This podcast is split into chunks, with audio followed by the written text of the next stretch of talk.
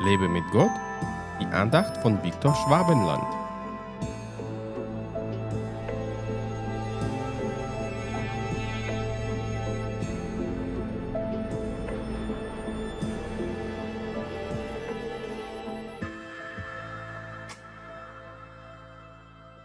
Versammelt das Volk, heiligt die Gemeinde, bringt die Ältesten herbei, sammelt die Kinder und die Säuglinge, der Bräutigam gehe aus seiner Kammer und die Braut aus ihrem Gemach.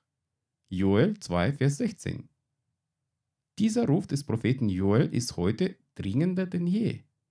Die Braut Christi sollte jede Minute bereit sein, ihren Bräutigam zu empfangen. Darum ist auch mein tägliches Gebet, Herr, reinige und heilige deine Braut. Lass sie sich schön machen für dich. Ich war schon auf einigen Hochzeiten als Fotograf und als Gast, aber ich habe nie eine Braut gesehen, die sich nicht auf die Hochzeit vorbereitet hat und stattdessen sich mit irgendwelchen Dingen wie Spülmaschine einräumen oder Fernsehgucken beschäftigt hat. Jede Braut wollte schön und gepflegt vor ihrem Bräutigam stehen, weil sie kurz vor einer wichtigen Lebensentscheidung stand. Es gibt natürlich immer die Ausnahmen, wenn die Braut zum Beispiel gezwungen wird zu heiraten und es nicht aus Liebe zu ihrem Bräutigam tut. Wer sich als Christ genötigt fühlt, ein Teil der Braut Christi zu sein, sollte seine Beziehung zu Jesus überprüfen. Nur wer aus Liebe zu ihm lebt und alles tut, um ein Teil von ihm zu werden, wird sich bei seiner Ankunft freuen. Wer Jesus aber als einen religiösen Führer versteht, der seine Braut zu einer Beziehung zwingt, der sollte sein religiöses Treiben lassen und sich auf eine tiefe Beziehung zu Jesus einlassen.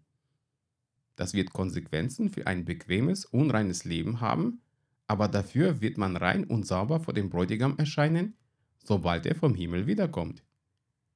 Das Kommen des Bräutigams wird so ein wichtiges Ereignis sein, dass man sich nicht wie gewohnt mit seinem Alltag beschäftigen, sondern alle Aufmerksamkeit nur auf ihn richten wird.